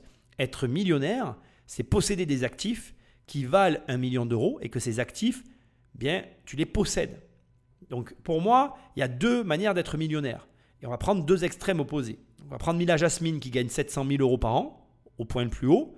Avec ces 700 000 euros par an, tous les deux ans, elle a un million. Ça fait 7 ans qu'elle fait ça. Donc vraisemblablement, si on prend le point le moyen, on va prendre les 500 000 euros, tous les deux ans, elle a un million d'euros. Donc sur 8 ans, allez, on va aller sur 8 ans, ça fait qu'elle a encaissé en tout 4 millions d'euros en 8 ans. Ce qui fait que sur ces 4 millions d'euros, elle a vécu comme elle dépense beaucoup d'argent, on va dire qu'elle a dépensé 1 million d'euros, il en reste 3. Mais si elle a 3 millions d'euros sur ses comptes, elle est millionnaire. Mais ce n'est pas une vraie millionnaire. Pourquoi? Parce que si demain elle perd son emploi, ça s'arrête pour diverses raisons, eh bien elle va taper dans ses réserves. Et son capital va se diminuer. Elle va se réduire. Donc il y a un moment donné où elle aura plus de capital. Elle vit de quoi? Elle aura été une, millionnaire de passage, une millionnaire euh, en transit. Parce qu'en fait, être millionnaire, ça n'est pas avoir de l'argent. Être millionnaire, c'est avoir des actifs, une voiture de collection, une maison qui vaut de l'argent, deux maisons qui vaut de l'argent, des montres de collection, des objets, des biens, des sociétés qui ont une valeur intrinsèque, qui te rapportent ou pas de l'argent, mais que tu possèdes et qui, en cas de problème, tu les vends et tu encaisses de l'argent. Généralement, les gens qui sont dans les actifs comme moi et comme toutes les personnes qui font ça, on achète à un prix, on est capable de revendre à un autre. On fait des affaires, c'est pour ça qu'on appelle ça des businessmen, des hommes d'affaires. Et c'est comme ça qu'on gagne notre argent. Et pour moi, le vrai curseur des gens qui sont riches, ce ne sont pas les gens qui gagnent de l'argent, ce sont les gens qui gagnent de l'argent quoi qu'il arrive. Moi, si j'arrête de travailler, je gagne pareil. Que je travaille ou pas, je gagne les mêmes montants d'argent. Alors bien sûr, quand je travaille, je gagne plus que quand je travaille pas. On va pas se mentir. Mais que je travaille ou non, c'est pas ça qui influence mes revenus. Mes revenus sont indépendants de mon travail. Là, pour moi, on parle de quelqu'un qui a de l'argent. Mais quelqu'un comme Mila Jasmine, jusqu'à preuve du contraire, dans le reportage, elle dit être locataire et elle ne précise pas si elle a des actifs. Elle a une Porsche, elle a un classe G qui sont deux véhicules qui coûtent très cher, mais ce sont des voitures, à part la Porsche. Le classe G, encore, faut voir le classe G qu'elle a, mais bon, bref, ce sont des véhicules qui, en moyenne, la Porsche, tu peux la revendre un peu plus cher que ce que tu l'as acheté. Le classe G, tu vas le revendre le même prix ou moins cher que ce que tu l'as payé. Donc, on va dire que ça s'équilibre. Et si elle est locataire, ben, à, ce, à ce moment précis, pour moi, elle n'a pas d'actifs. Après, elle les a pas mis en avant dans l'émission. Ce n'était pas les propos de l'émission. Moi, mon but, c'est de t'ouvrir les yeux et de te montrer qu'en fait, ça n'est que de la poudre aux yeux. Regarder des gens qui gagnent beaucoup d'argent, c'est bien. Ça te montre que tu peux gagner de l'argent. Mais comme je le dis souvent, c'est ce que tu fais de ton argent qui fait ta fortune. C'est pas l'argent que tu gagnes qui fait ta fortune. Si elle dépense tout son argent, elle n'a plus de fortune. Elle n'a plus de revenus. Si elle dépense tout son argent et qu'elle a 50 ans, qu'elle ne s'est pas renouvelée comme elle le dit elle-même et qu'elle gagne plus autant d'argent et qu'elle vit sur son capital, ben à 50 ou 60 ans, au rythme, au train de vie qu'elle a, peut-être qu'elle aura plus d'argent. Et dans ces cas-là, elle fait quoi? Donc tu dois en prendre conscience. Regarder des gens qui gagnent de l'argent, c'est bien. Comprendre comment fonctionne l'argent, c'est mieux. Donc maintenant, on a fini avec Mila Jasmine. On va passer au cœur du problème qui nous fait être ici présent à écouter ce reportage. Et on va s'approcher doucement de la fin de cette première partie. On va arriver au paroxysme de l'affaire. Et à partir de là, on basculera sur la deuxième partie, la suite de l'émission. Sa fortune, Mila Jasmine la doit en grande partie à une femme, son agent à Paris. La plus courtisée de France et la plus connue, Magali Berda. Le grand public l'a découverte comme chroniqueuse de l'émission Touche pas à mon poste. Très vite, les grands journaux se sont interrogés sur cette femme d'influence, devenue puissante femme d'affaires. Cet été, une violente polémique l'oppose au rappeur Booba. Le sulfureux chanteur l'accuse, elle et ses influenceurs, d'escroquerie. À coups de messages vengeurs, le rappeur et sa communauté multiplient les attaques. Faux contrat pour obtenir de vraies commissions. Ce que tu comprends pas, Magali c'est qu'on a des sacs de plaintes et de preuves contre toi. J'en aurai bientôt fini avec cette actrice manipulatrice, diabolique et ses acolytes. Magali Berda a depuis porté plainte contre le chanteur pour cyberharcèlement. Deux mois avant cette polémique, après de longues négociations, elle avait accepté de nous accueillir chez elle et de répondre à toutes nos questions. Pour elle et son équipe, les principaux outils de travail sont le téléphone portable et la caméra. Postées sur sa chaîne YouTube, ces vidéos atteignent plusieurs centaines de milliers de vues. Ce jour-là, celle de Valérie Pécresse est en ligne depuis moins de 4 heures. On est à 6363. Ce qui fait rêver les politiques, ce sont les statistiques de sa chaîne. Les trois quarts du public a entre 18 et 34 ans. C'est la bonne tranche d'âge, quoi. Des jeunes en âge de voter que les politiques ont du mal à toucher d'habitude. Est-ce que vous n'avez pas l'impression aussi d'être instrumentalisé par les politiques J'en ai strictement rien à foutre d'être instrumentalisée parce que je suis pas bête et que je sais très bien euh, que euh, ça leur apporte quelque chose. Parce qu'on va pas se mentir, on n'est pas hypocrite et je pense qu'ils ne le sont pas puisque même eux ils le disent d'ailleurs. Hein. Il y en a certains qui ont répondu à la presse en disant mais nous on a besoin euh, de montrer aux gens et de montrer, de toucher des gens qu'on n'a pas l'habitude de toucher. Donc ils le disent. Passage un peu long, mais diablement intéressant. Alors bien évidemment, on a un récit qui est raconté personnellement, je ne peux pas euh, attester de la véracité des faits qui sont avancés ici. Pourquoi? Parce que notre reporter vedette nous donne un petit peu sa version à lui. Moi, il ne me semble pas qu'elle ait commencé à se faire connaître au travers de TPMP. Et j'ai même l'impression, pour avoir dans mon entourage des gens qui parfois regarde de la télé-réalité, je ne vais pas faire comme c'était pas le cas. La télé-réalité, il y a énormément de gens qui la regardent. Je vais aussi dire la vérité, moi je la regarde pas spécialement, mais il y a eu une période où j'ai un petit peu regardé et il me semble, je ne veux pas dire de bêtises, alors quand je dis une période où j'ai un petit peu regardé, ne crois pas que j'ai regardé, euh, voilà. J'ai, pour être tout à fait franc avec toi, j'ai regardé la première saison des Princes de l'amour. Voilà, je vais être factuel, c'est aussi simple que ça. À l'époque, ça venait de sortir, j'avais trouvé ça rigolo. J'ai regardé, je me suis bien marré. Il y avait un mec là qui était complètement barré qui m'a fait rire. Mais je me rappelle même plus, tu vois. J'ai suivi et après j'ai lâché parce que moi, dès qu'il y a des suites, j'arrête en fait. Je généralement un truc et après j'arrête. Et j'ai regardé, comme tout le monde, je pense, la première télé-réalité, c'est-à-dire le Love Story. Et encore que j'ai pas tant regardé que ça. Je regardais plus ou moins normalement. J'avais par contre autour de moi tout le monde qui regardait. Love Story, c'était vraiment fou en fait. Et, et Starak, c'est pareil. Par contre, Starak, j'ai pas regardé, mais tout le monde regardait autour de moi. Donc Love Story et Star Academy, c'était fou parce que que tu regardes ou pas, tu savais en fait. Les gens t'en parlaient, c'était fou. Mais bon, bref.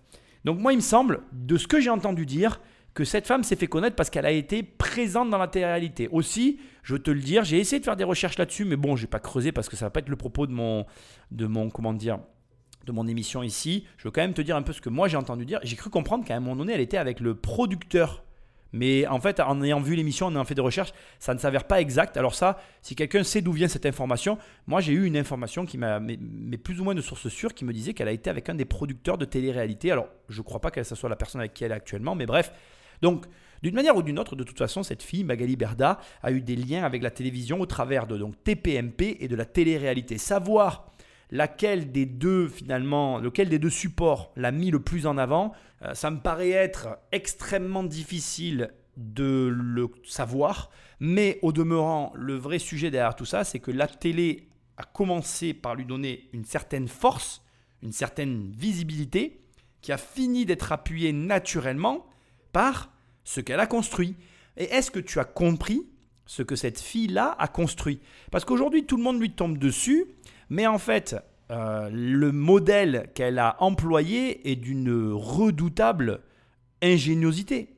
Non seulement elle a fourni à des influenceurs, qui n'étaient pas des influenceurs au départ, qui étaient des starlets de télé-réalité, pour lesquels la plupart des gens avaient un avis très mitigé, elle leur a fourni un outil de, de comment je dirais, d'apport financier parallèle à la télé, parce qu'il faut quand même savoir qu'aujourd'hui, il y a quand même des stars de télé-réalité. Alors, stars, pour moi, c'est très relatif, ils n'ont rien fait, ces gens. Et encore que, on commence enfin à avouer qu'il y a des textes derrière et que tout est prémédité. Mais bon, on va pas rentrer là-dedans, parce que sinon je vais m'égarer. Mais non seulement elle leur a fourni une source de revenus complémentaire à la télé, ce qui est, je veux dire, génialissime, ce qui fait que les gens vont vers elle au niveau euh, de ces personnages-là de télé.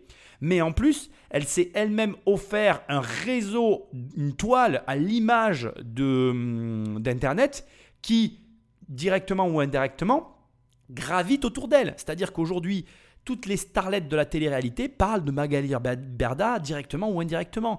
Elle s'est construit un pilier, une audience parallèle à la télé d'une force incommensurable. Et quand on te dit, oui, les hommes politiques euh, s'intéressent à elle et lui ouvrent les portes, mais comme elle le dit, pas du tout. Et aujourd'hui, ça me fait mourir de rire parce qu'il y a des gens qui sont là à te dire, ouais, les chiens de garde, la télévision. En fait, la télévision, aujourd'hui, comme je fais que te le répéter dans tous mes podcasts, dans ta main, avec ton téléphone, tu as un outil qui te donne le même pouvoir. Et je te ferai remarquer, cela dit en passant, que dans tout le passage que je viens de te mettre, le reporter vedette nous dit que l'outil principal de cette fameuse Magali Berda, c'est son téléphone. Donc à quel moment tu commences enfin à prendre ton téléphone pour ce qu'il est, c'est-à-dire c'est pas euh, un téléphone pour passer des appels et c'est pas un téléphone pour se distraire le soir et regarder les réseaux sociaux. Non, c'est une machine à cash.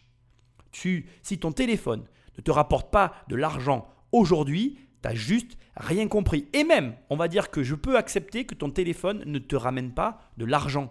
Il doit au moins te rapporter de l'audience.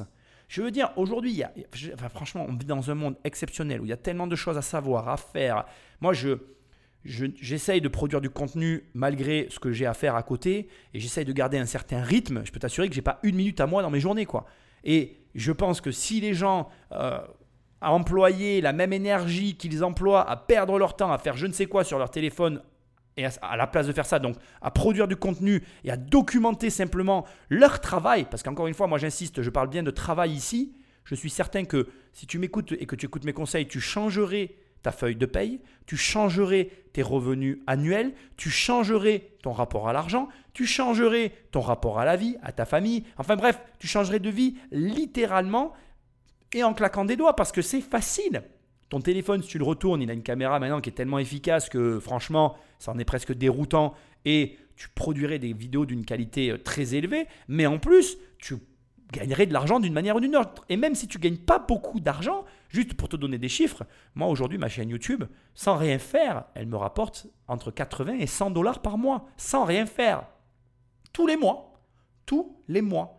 Alors certes, j'ai beaucoup travaillé sur ma chaîne YouTube, je ne vais pas euh, dénigrer quand même le travail que j'ai fait, mais indépendamment de ça, il faut quand même bien comprendre que, bon, euh, c'est pas anodin. Juste, d'ailleurs, on parle de chaîne YouTube, j'ai quand même fait mes devoirs et je suis allé voir la chaîne YouTube de Magali Berda. Bon, la moyenne de chacune de ces vidéos, c'est euh, entre 20 et 100 000 vues, 20 à 100 000 vues. Elle a des vidéos qui dépassent les 600 000 vues et sa chaîne, au global, cumule 2 279 000, donc 2 280 000 vues au total. C'est colossal elle a une, audience qui est déjà énorme. Alors certes, c'est pas une influenceuse et c'est pas une youtubeuse à la hauteur de certains youtubeurs, mais enfin, tu peux pas faire comme si cette fille n'avait pas une certaine audience, si elle tapait pas dans finalement euh, une tranche d'âge qui intéresse tous les hommes politiques et toute une classe d'entrepreneurs de, qui, qui veulent arriver à atteindre ces gens-là. Donc indiscutablement, tout ce que je viens de te dire ici, tu dois le prendre en considération et commencer à passer à l'action. Sinon, excuse-moi de te le dire, mettez un idiot en toute proportion gardée, parce que je t'apprécie quand même, tu écoutes les podcasts d'immobilier compagnie, donc je sais que t'es pas un idiot vraiment, mais à un moment donné, bouge-toi avec ton téléphone, merde, j'essaye de, de te faire réagir, quoi. Quoi que tu fasses dans, ton, dans ta vie, ton travail euh, mérite d'être documenté. Ne serait-ce que, imagine, tu veux changer de poste, et tu as un compte dans ton domaine d'activité Instagram qui draine beaucoup de monde. Mais ton compte, je suis certain que tu peux le faire valoir sur ton prochain poste pour euh, un revenu complémentaire ou un salaire supérieur en disant regardez, je peux venir travailler chez vous, mais en plus, moi, j'ai un, j'ai un compte Instagram que j'alimente régulièrement et je peux vous amener des clients. Ça, une entreprise, elle le payera. Et je ne comprends pas que personne, à aujourd'hui, ne développe cette partie-là alors que tout le monde a les moyens de le faire. Encore une fois, je dis ça, je dis rien. Quand je dis que tu es un idiot, c'est pour essayer de te bousculer à le faire. C'est pour ton bien. Tu m'as compris. La papesse de l'influence ne s'embarrasse pas. Elle revient de trop loin pour ça. Si elle vit aujourd'hui entourée de gardes du corps dans son appartement des beaux quartiers, il y a six ans, cette niçoise était une courtière en assurance ruinée. À l'époque, au fil de ses sorties, elle fait la connaissance de candidats de télé-réalité. C'est alors qu'elle a l'idée qui va changer sa vie. C'était euh, une ancienne employée qui m'avait présenté des candidats de télé-réalité parce qu'ils restaient là et voilà, ils, zigzaguaient un petit peu comme moi, je zigzaguais. Moi, j'étais en faillite, mais vous savez, quand vous êtes en faillite, vous êtes tellement au fond du trou. Mais j'y croyais, j'attendais. Et hum, moi, j'ai analysé ce qu'ils faisaient. Yannick m'a dit, mais des fois, on fait des promos pour euh, des pulls et on nous offre les pulls. J'ai dit, mais t'as besoin de pulls? Bah non. Bah alors pourquoi tu veux des pulls? Bah parce qu'ils me les donnent et en échange. Mais non, mais il faut leur demander de l'argent parce que ces gens-là, quand tu leur fais de la promo, ils gagnent de l'argent grâce à toi. Et en fait, je suis partie les accompagner négocier. Et petit à petit, bah, en fait, ils se sont rendus compte qu'ils valaient quelque chose. Monnayer la valeur des petites vedettes de la télé, l'idée existe aux États-Unis à l'époque, mais pas en France. Magali Berda s'en empare. Elle crée la première, sa société, Shona Events. Une centaine d'influenceurs recrutés, des bureaux près des Champs-Élysées. Et voilà Magali Berda à la tête d'un petit empire de 60 salariés et 40 millions d'euros de chiffre d'affaires. Elle a même été élue parmi les 40 femmes les plus influentes de France par le magazine Forbes. Tu l'aimes, tu l'aimes pas 40 millions d'euros de chiffre d'affaires après avoir fait faillite en 6 années, enfin 6 ans qui séparent la jeune fille en faillite de la jeune fille qui fait 40 millions d'euros de chiffre d'affaires. Tu sais, je vais te dire un truc euh, qui est des fois difficile à reconnaître et à avaler, mais ça me fait mourir de rire parce qu'il y a plein de gens qui crachent à la figure à cette fille, qui sont les premiers à dire Ah ouais, elle vend des trucs pour des gens pas intelligents, etc. Blablabla. Tout le monde est là avec son ego à essayer de trouver euh, les bonnes raisons pour lesquelles Magali Berda est une femme mauvaise ou je ne sais quoi, mais elle fait 40 millions d'euros de chiffre d'affaires. Il y a un moment donné, ça met les pendules à l'heure. Il n'y a pas beaucoup de gens aujourd'hui qui arrivent à faire ça. Et c'est une réalité. Il y a un moment donné, Écoute-moi bien avec ta petite fierté là, derrière ton volant ou je ne sais où tu m'écoutes en train de te dire ouais mais moi je, je vaux mieux qu'elle. Tu vaux mieux qu'elle? Ben ok c'est parfait. Fais 41 millions d'euros de chiffre d'affaires. Pas 40, hein, 41. Même moi, je vais te le dire, je suis pas à ce niveau-là, mais c'est limpide dans ma tête en fait. Je suis impressionné. Je ne connais pas cette fille, j'ai un a priori, je vais pas mentir. J'ai un a priori. Bien sûr que on est là, on se dit ouais la télé-réalité nanana, mais je suis quand même le mec à un moment donné qui a fait une page de vente où j'ai quand même écrit, et je pense que c'est vrai, j'ai quand même mis une photo de, filles de télé-réalité, et j'ai dit toutes ces filles gagnent plus d'argent que toi, investisseur immobilier. Et c'est vrai, je connais des investisseurs immobiliers qui gagnent plus d'argent que des, euh, comment dirais-je, des, des starlets et des nanas comme Magali Berda, que des, des personnes de télé-réalité. Mais d'abord, premièrement, je vais te dire quelque chose, j'en connais très très peu. Je vais même te dire quelque chose, ils tiennent sur les doigts d'une seule de mes mains. J'en connais quelques-uns qui gagnent vraiment plus que ces gens-là. Mais déjà, premièrement, je vais te dire un truc, euh, je vois très rarement des investisseurs de leur niveau à eux. Moi, j'essaye de me hisser à un très haut niveau, mais je peux te dire que c'est super dur. Et je peux te dire un truc que je veux que tu entendes. Ça fait très peur. Moi, je vais te le dire, moi j'ai peur. En ce moment, je suis en train de lancer des gros trucs, des gros, gros projets, avec de grosses conséquences dans ma vie au quotidien. Ben, j'ai peur. Ça tombe très bien que je fasse cette émission maintenant. Je vais te le dire. Il y a euh, se dire que on vaut mieux qu'un tel et qu'un tel. Il y a se dire que on va arriver à faire plus. Il y a se mettre en marche pour le faire. Et puis il y a comme moi, moi je suis en train de le faire. Eh ben, je peux te dire qu'à des moments tu te dis bon oui c'est bon alors. Et je- écoute bien j'ai le crédit tout est en train de se mettre au vert et je suis là je suis en train de me dire donc oui ma vie va changer. Je, vais passer plus de temps dans un train je vais passer plus de temps avec plus de gens. Je vois très bien ce qui va m'arriver. Et je me dis des fois bon finalement j'avais une vie pas mal. Euh, est-ce que je suis sûr de vouloir le faire? Parce que là elle elle fait 40 millions d'euros de chiffre d'affaires. On est là on en parle. Moi je te fais des petites analyses. On est tous là à réfléchir. Mais est-ce que tu réalises euh, au quotidien ce que ça implique dans sa vie perso, dans, sa, dans, dans les soucis qu'elle a à gérer, dans la pression qu'elle a quand tu fais 40 millions d'euros de chiffre d'affaires, tu as les charges qui vont avec. La nana, elle peut être à Dubaï je ne sais où en permanence. Euh, elle, elle a sa société qui est en France. Là, elle n'a pas le choix à ce niveau-là. hein. Je te le dis, euh, elle est la première à se prendre Bercy sur, dans le coin de la figure. hein. Si, certes, il va y avoir, et on va en parler dans l'émission, un, espèce de vide juridique, et j'en ai parlé aussi tout à l'heure d'ailleurs, sur euh, les, stories, etc. Mais, mais, mais, mais, la société de Magali Berda, elle, elle doit être en France en fait. À 40 millions d'euros de chiffre d'affaires, euh, t'as pas le choix. Parce qu'en fait, ce qu'il faut comprendre, et ça aussi, il y a beaucoup de gens qui ne le comprennent pas, c'est que Shona Event, Magali Berda, elle touche un petit pourcentage de 100 influenceurs. Ce qui veut dire qu'un influenceur, indépendamment d'elle, gagne plus d'argent qu'elle. C'est-à-dire que tu prends n'importe lequel de ces influenceurs, même si elle prend que 10 ou 20% de commission, elle laisse la part du lion à l'influenceur. Sauf que quand tu as 100 influenceurs qui travaillent pour toi, tu as 1% du monde. C'est exactement ce que je suis en train de t'expliquer. Tu as 1% de tous les plus hauts revenus de France. Il vaut mieux avoir 1% de tous les hauts revenus de France que 100% euh, d'un seul de ces hauts revenus.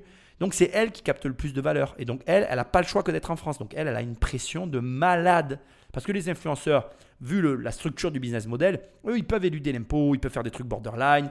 Euh, ils, y arriveront toujours parce que côté Bercy, côté donc euh, fiscalité, ça va être compliqué à prouver. Encore, tu vois, des mecs comme moi qui commencent à avoir une vision d'ensemble, euh, je saurais comment les coincer, les influenceurs. Sur quel terrain on peut aller les chercher. Mais une société comme Magali Berda qui draine l'argent d'un ensemble d'influenceurs, ça c'est une autre histoire. Elle, elle est dans une autre problématique, à une autre dimension, avec des problèmes d'un autre level, avec tout un panel euh, de, salariés qui doivent faire les intermédiaires. Donc là, j'ai tout coupé hein. au montage, tu vois, on va pas passer, mais dans sa société, elle a euh, des personnes qui gèrent les relations avec les marques pour s'assurer que les marques qu'elle prend et qui font du sponsoring, ce sont des marques euh, fiables. De l'autre côté, elle a des commerciaux qui cherchent des sociétés qui veulent faire des placements de produits. De l'autre côté, elle a des personnes qui vont gérer euh, les influenceurs avec leur, euh, comment je dirais, leur petite fantaisie et leur desiderata quotidien. Bref, tu vois, elle est le point central de tout l'ensemble de desiderata et de volonté de personnes qui fait la liaison entre tout le monde en fait. Donc elle, elle n'a pas le choix d'être en France, elle n'a pas le choix que d'avoir des salariés, elle n'a pas le choix que d'avoir des charges, enfin elle a tout ce qui va avec. Et c'est très lourd, on va pas se mentir. Donc si tu veux, moi je suis très transparent euh, dans cette histoire. J'ai, comme beaucoup de gens, un a priori sur Magali Berda parce que c'est pas mon univers, j'aime pas vraiment ce qu'elle fait. Euh, moi, comme je t'ai dit, voilà, j'ai regardé vraiment deux téléréalités dans ma vie et je, vomis et je déteste toutes les autres. J'ai dans mon entourage des gens qui sont fans de télé-réalité et comme je te l'ai dit aussi tout à l'heure, quand j'ai montré, moi voilà, j'ai fait des placements de produits, pas sur des stars de télé-réalité, si sur une, mais c'est pas le propos. Euh, Quand j'ai choisi la nana de la télé-réalité sur laquelle j'ai fait un placement de produit, j'ai demandé à des gens autour de moi qui ils connaissaient en fait. Et j'ai vu tout de suite, oh là là, euh, tu peux faire ci, tu peux faire. J'ai halluciné en fait, mais c'est pas mon univers. Je, oui, c'est vrai que on a tendance à se placer en position haute par rapport à eux, mais faut être franc. euh, tu fais pas l'argent qu'ils font, tu n'es pas euh, du tout au niveau de Magali Berda, ni même des influenceurs. Donc, il y a un moment donné, euh, il faut mettre son ego de côté, il faut mettre tout ce qu'on peut penser de ces gens-là de côté et se mettre face à la réalité, celle qui fait mal, c'est qu'à un moment donné, tant que tu gagnes pas autant d'argent qu'eux, tu n'es pas capable de faire ce qu'ils font. Donc, tu as du travail, garçon et fille, tu vois. Donc, commence-toi à bosser avec ton téléphone pour augmenter tes revenus. Maintenant, on va venir petit à petit à l'affaire avec Bouba, parce que qui a généré toute cette enquête, il ne faut pas se mentir. J'en parle pas pour l'instant volontairement, je veux que tu le saches. Là, pour l'instant, je vais m'attarder sur un autre point qui est pour moi euh, signe et aussi, je dirais, très représentatif de pas mal de problèmes qu'il y a dans ce business. Donc je te coupe au montage tout le nombre de personnes qu'il y a dans sa boîte. Elle a des rapports très familiaux avec les personnes avec lesquelles elle travaille. Elle est très proche d'eux. Elle les considère comme ses enfants, comme leur tata, etc. Et je veux qu'on en parle. Une tata, une copine. Magali Berda se veut tout sauf une patronne. Mieux pour ses influenceuses, elle dit même être une seconde maman. Hello Ça va? Ça va et toi Marwa Meraska, 275 000 abonnés sur Instagram, revient du tournage d'une télé-réalité. C'était, c'était trop bien et c'était, c'était très dur. Éprouvant. Une fois deux. Ouais, j'imagine. Je suis venue récupérer le colis. Ça va? C'est l'heure pour elle de récolter les fruits de sa notoriété, car elle a des contrats à honorer. C'est moi. Ça, c'est Voilà. Il est canon, hein Ouais, il est canon. Bon, ben voilà. Donc, tiens. Le chou Voilà. Les cils. Ok. Donc, tu les essayes et puis tu me dis ce que t'en penses. Et puis, si ça te va, et ben comme ça, je peux te planifier le poste. Ok. Parce qu'ils ont validé ton profil, ils ont adoré ton compte Insta. Et, euh, et du coup, ben, il manque plus que ta validation à toi. Ouais, ils sont doux et tout. Ouais.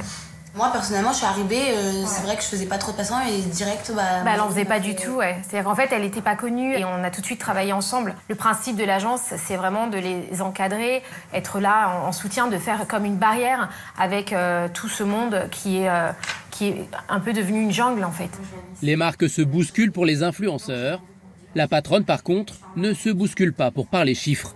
Et la marque, elle donne combien? Bah ça c'est confidentiel. Moi, moi, moi, je vous ai prévenu et je parle pas d'argent parce que euh, j'ai des contrats de confidentialité avec eux. Ça va? Bisous, Mag, merci beaucoup. Mm. Et puis, du coup, tu viens. Plusieurs marques ont accepté de nous donner certains tarifs pratiqués par l'agence. Pour la star Nabila et ses 7 300 000 abonnés, les annonceurs payent jusqu'à 10 000 euros pour une courte vidéo. Pour Jessica Thivenin, 6 200 000 abonnés, c'est 7 000 euros. Mila Jasmine et ses 3 300 000 abonnés coûtent jusqu'à 3 000 euros. Mais sur ces sommes, quelle part revient à Magali Berda et à son agence? Nous nous sommes procuré ce document auprès d'un ancien employé. Sur cette opération, Shona Evans a pris une commission de 20%. C'est parfois beaucoup plus, selon certains influenceurs contactés. En 2020, l'agence de Magali Berda a déclaré 3 millions d'euros de bénéfices. Bon, ici, la position de Magali Berda, elle est très claire et en plus, elle est dans la défensive parce que il faut comprendre sa position. D'un côté, elle signe des contrats différents avec chacun des influenceurs et de l'autre, elle, elle a un rôle d'intermédiaire et elle n'a pas la nécessité de clarté et elle ne peut pas l'avoir d'ailleurs.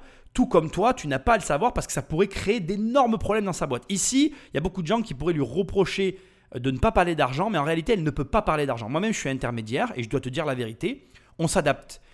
On a une grille de tarifs, mais euh, on a tout à fait conscience qu'on ne peut pas vendre et on ne peut pas prendre la même co- commission en fonction des dossiers. Et ça va même plus loin que ça. Des fois, tu te retrouves dans des configurations où tu vas avoir des dossiers de vente difficiles et où il vaut mieux avoir 10 000 euros de quelque chose que 25 000 euros de rien du tout. Je ne sais pas si tu comprends ce que je suis en train de t'expliquer, mais ça, c'est aussi un paramètre que trop peu de gens prennent en considération.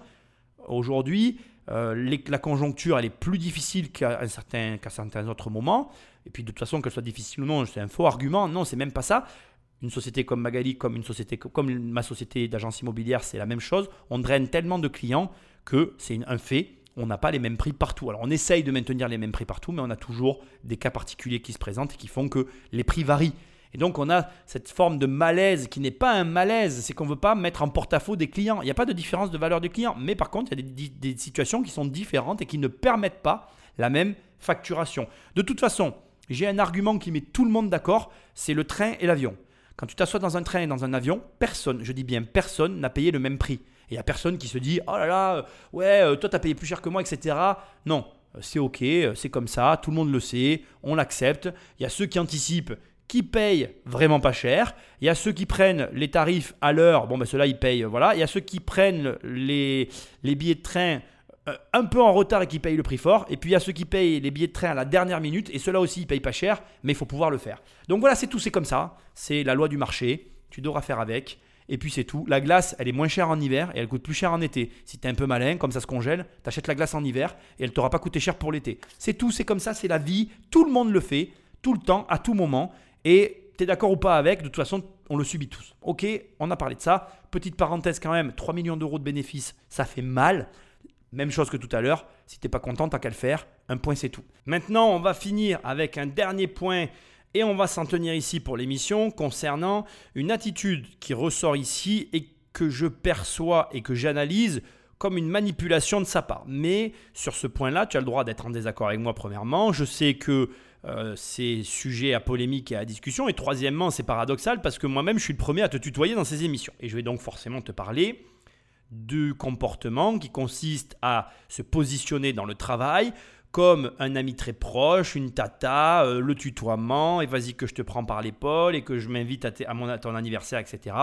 Bref, tous ces comportements de proximité extrême que l'on retrouve normalement dans sa vie privée, que l'on va venir immiscer dans son milieu professionnel, qui, de mon point de vue, ne sont que des manipulations pour te compliquer la vie si jamais tu dois quitter l'entreprise, pour te mettre en difficulté si tu as quelque chose de délicat à dire, parce que ben, bien évidemment, c'est plus compliqué de blesser les gens qu'on aime que euh, les gens qui sont finalement euh, nos, nos, comment je dirais, nos référents ou les personnes avec lesquelles on travaille.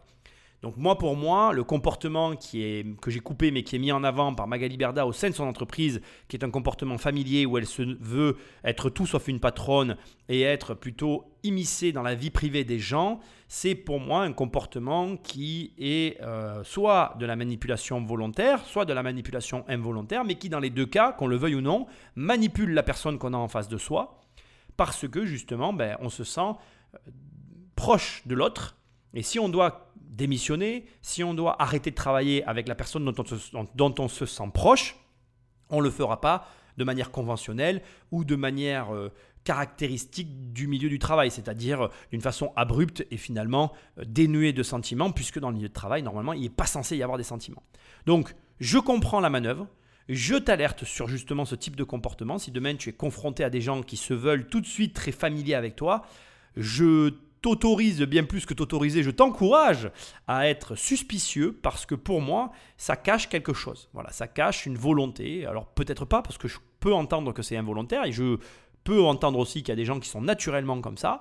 En ce qui me concerne, je ne crois pas que ce soit involontaire, j'ai du mal à le croire. Juste, j'ouvre et je ferme une parenthèse rapide. J'ai euh, eu une très courte expérience dans une société qui était basée sur ce modèle. Ça a été extrêmement difficile pour moi de poser ma démission. Je referme la parenthèse.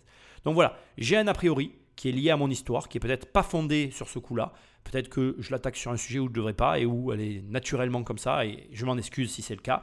Mais je t'invite quand même, toi qui m'écoutes, à être vigilant sur ce point-là c'est vraiment quelque chose qui te transforme dans le rapport à l'autre, dans des situations professionnelles où tu ne dois pas être transformé, où tu ne dois pas faire preuve de sentiment. Le travail, c'est le travail. Il y a de l'argent en jeu, il y a des contrats, y compris pour Magali Berda, et donc ça doit être carré.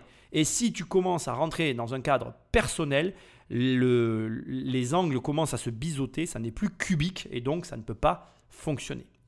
Voilà, donc l'émission, on arrive tranquillement mais sûrement sur l'heure et demie d'émission que je vais arrêter là pour une deuxième et une troisième partie. Ça va être une trilogie comme j'aime les faire. Euh, voilà, pourquoi j'arrête ici? Parce que je veux pas que ce soit rébarbatif et redondant. Moi j'ai adoré faire cette émission. Je vais te résumer la situation au global. Premièrement, tout le monde peut être influenceur. Tu as un téléphone et comme tu l'as compris du début jusqu'à la fin de cette première partie, et comme je te le répète, c'est plutôt toi, en fonction du côté, euh, de, quel côté tu utilises le plus ton téléphone, qui fait euh, ta, ton rapport à ce que te rapporte ou pas ton appareil téléphonique. Voilà. Deuxièmement, bon ben, influenceur, est-ce que c'est un métier? Est-ce que c'est une arnaque? Pour moi, ça reste quand même un métier parce qu'au vu de ce qu'on a pu voir ici, euh, ben, tu penses, en tout cas, moi c'est comme ça que je le vois, même la Mila Jasmine qui s'appelle machin Gervais, là, je sais pas quoi, on s'en fout, ben, même elle, en fait, euh, tu te rends compte qu'elle a quand même des un discours et un, langage d'une professionnelle, même si après tu estimes qu'elle travaille pas beaucoup, en attendant c'est quand même un travail. Et comme je te l'ai déjà dit, si tu trouves que c'est pas un travail, bête à qu'à le faire. Il y a beaucoup d'argent en jeu, capte de l'argent.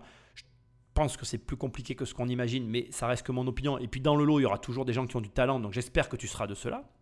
Troisièmement, on a découvert un petit peu Magali Berda. On s'arrête ici parce qu'en fait, la suite, c'est quoi? Bah, C'est son montage financier, sa boîte, son histoire.